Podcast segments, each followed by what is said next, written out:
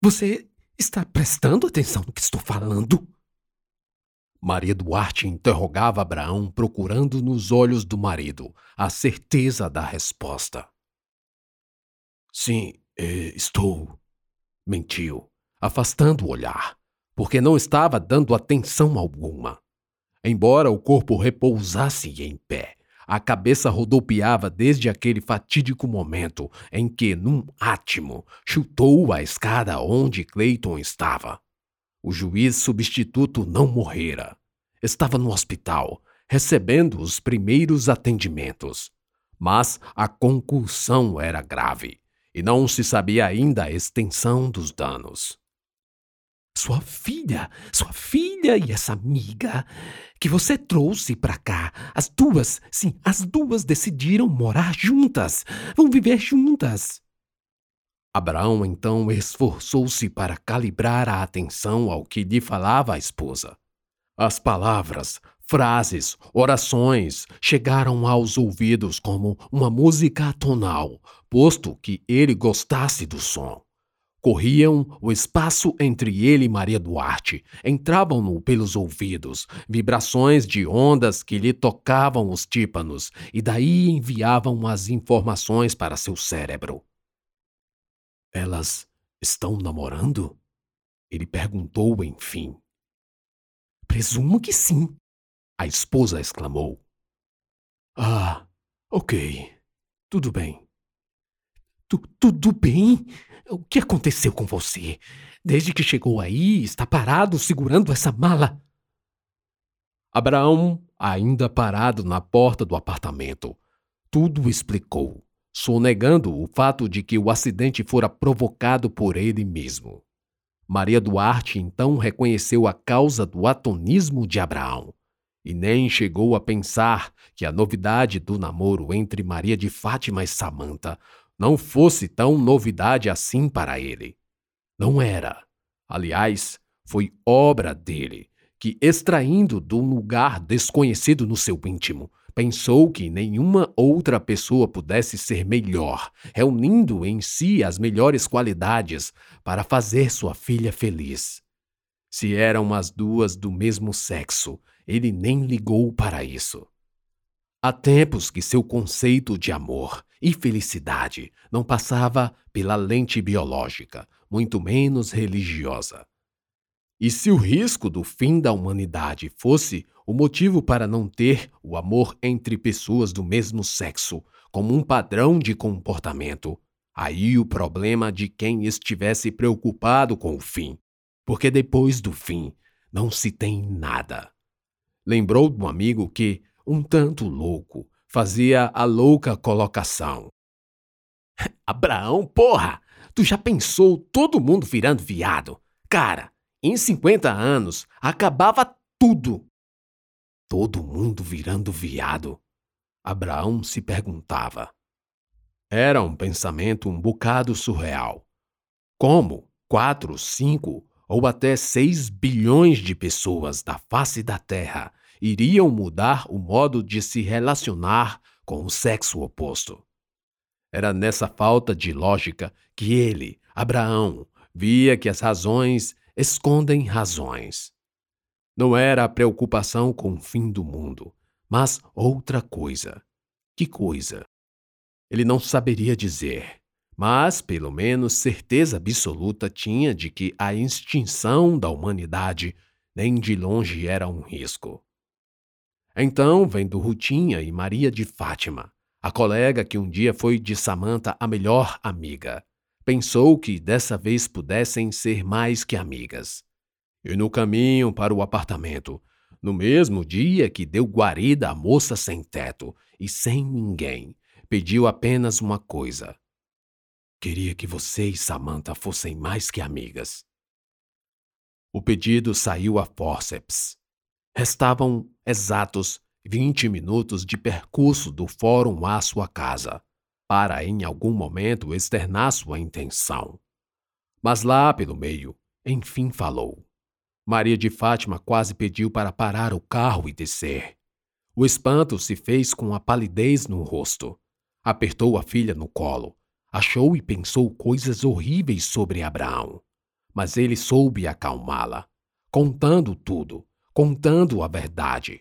Para ele, era sua culpa que a filha tivesse se apaixonado por um homem imprestável, ruim, malvado, que a espancava, e ele, pai, sabia e não fez nada quando pôde. Pelo contrário, empurrou para frente, adiou a resolução, e agora sofria corroído pelo remorso. Aquele pedido era uma atitude desesperada de um pai que amava a filha, amava mais que tudo, a despeito de não saber dizer isso a ela, nem com palavras, nem com ações. Maria de Fátima concordou. Disse que ia tentar. Não garantiu nada. A estratégia deu certo, porque na solidão da ausência do ex-marido, afastado por ordem judicial, Samantha ficou à mercê das memórias boas. Sempre existem essas. Jair soube envolver a mulher num jogo perverso de sedução, humilhação, alegria, medo, prazer, ódio, tudo a desembocar numa redução da dignidade, a fazer a própria Samanta tornar-se objeto de si mesma. Para Jair, a bebida era sempre a culpada de tudo. E o amor que ele dizia ter era sempre a solução para o último desatino familiar. Samantha tornou-se, assim, totalmente dependente da imagem do bom homem que lutava diariamente contra seus demônios. Sim, havia um bom Jair, um Jair carinhoso, que logo revertia as lágrimas de uma briga em beijos calorosos e pedidos de perdão, grudando no corpo a corpo, gerando calor, que só em tempos juvenis Samantha lembrava ter sentido, e sem que se desse conta, o marido já estava a despindo de toda a roupa, tomando seu corpo, dizendo que a amava, que viveriam para sempre e seriam felizes e teriam filhos, e ela, só ela, era a mulher de sua vida. Pobre da cabeça de Samantha, que viu isso por tanto tempo, que não se via sem Jair. Foi aí que Maria de Fátima chegou, no mesmo apartamento, uma embaixada latina em que Samantha estava asilada, refugiada, protegida do monstro que quebrou seu nariz. Duas mulheres, aliás, duas moças, moídas pelos sistemas, cada uma à sua maneira, e ambas sobre as asas desse pai que agora queria que entre elas surgisse uma nova espécie de amor. Surgiu. Samantha não sabia até que ponto o sexo de alguém poderia justificar em si a vontade de beijar, de fazer carinho, de se deitar de conchinha, de fazer amor e de amar. Depois de Maria de Fátima, Aí foi que essa justificativa sumiu-se de vez. Não há motivo. Não há. O sexo é um conjunto de órgãos biológicos, de genes, de combinações de DNA, moléculas, átomos, química e física, que dão forma numa ordem. O amor é tudo menos isso. Não tem pé nem cabeça, porque não tem forma. Amor é amorfo. Podem me queimar numa cruz, mas meu último pedido é que seja após uma chuva, embaixo de um arco-íris. Às 23 horas, o telefone do apartamento tocou. O diretor da vara primeiro pediu desculpas por ligar tarde da noite. Também justificou que a ligação para o fixo se deu pelo fato de que as tentativas para o celular de Abraão estavam todas infrutíferas. Não havia como ser diferente, pois o aparelho móvel permaneceu propositalmente desligado desde que o juiz deixara o fórum. Saiu de lá só com a ciência de que o acidente não foi fatal. Então se desconectou do mundo.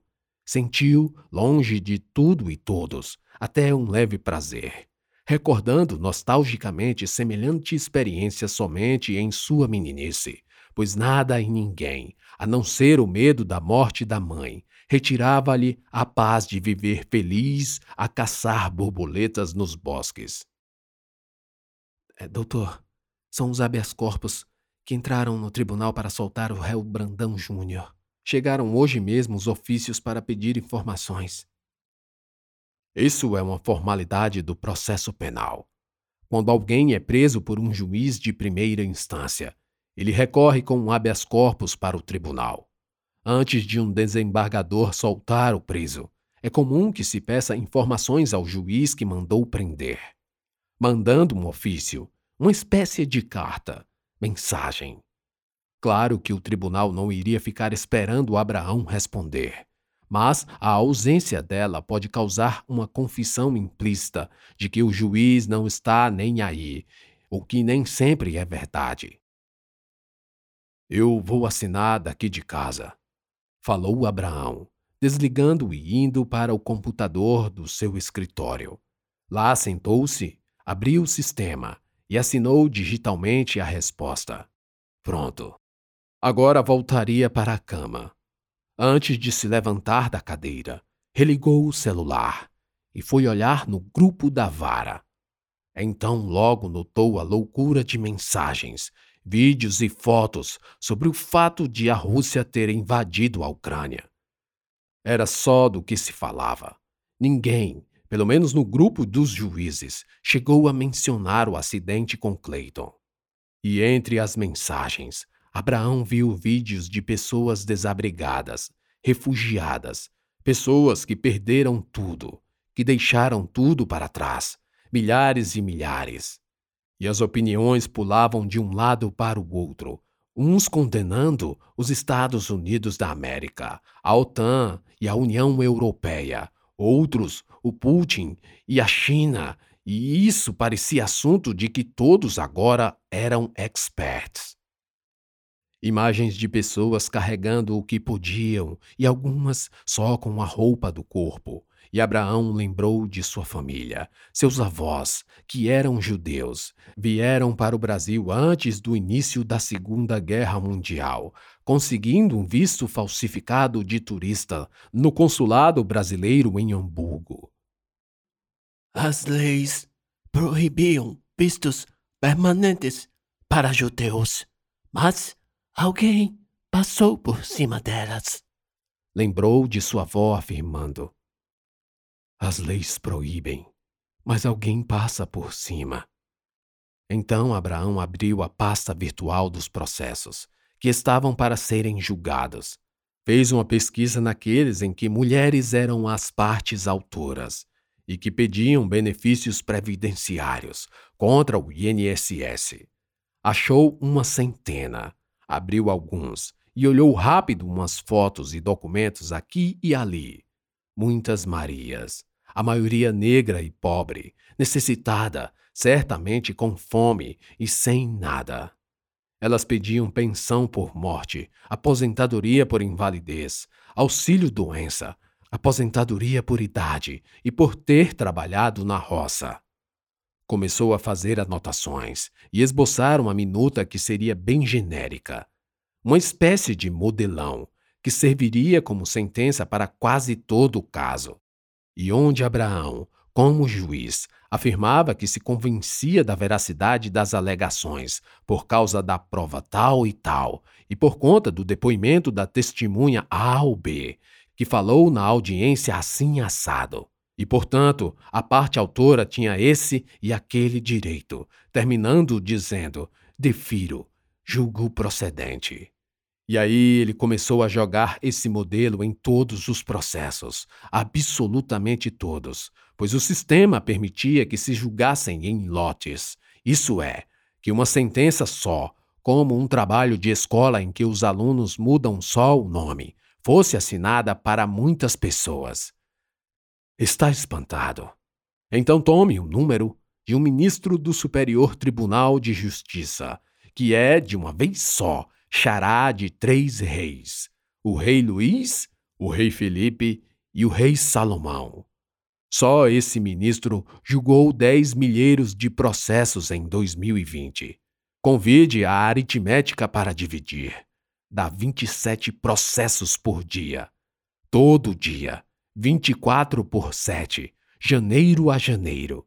Se um processo tiver uma centena de lauda, o ministro tem de ler um romance do Proust por dia. Não dá, não é?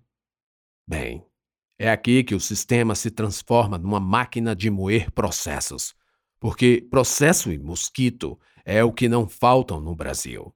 São tantos e de todo tipo, e muitos são recursos, como uma apelação que viajou de São Paulo para Brasília, proposta por um promotor de justiça que, insatisfeito da injustiça, recorreu de uma sentença que absolveu uma pessoa que furtara quatro reais. Isso mesmo.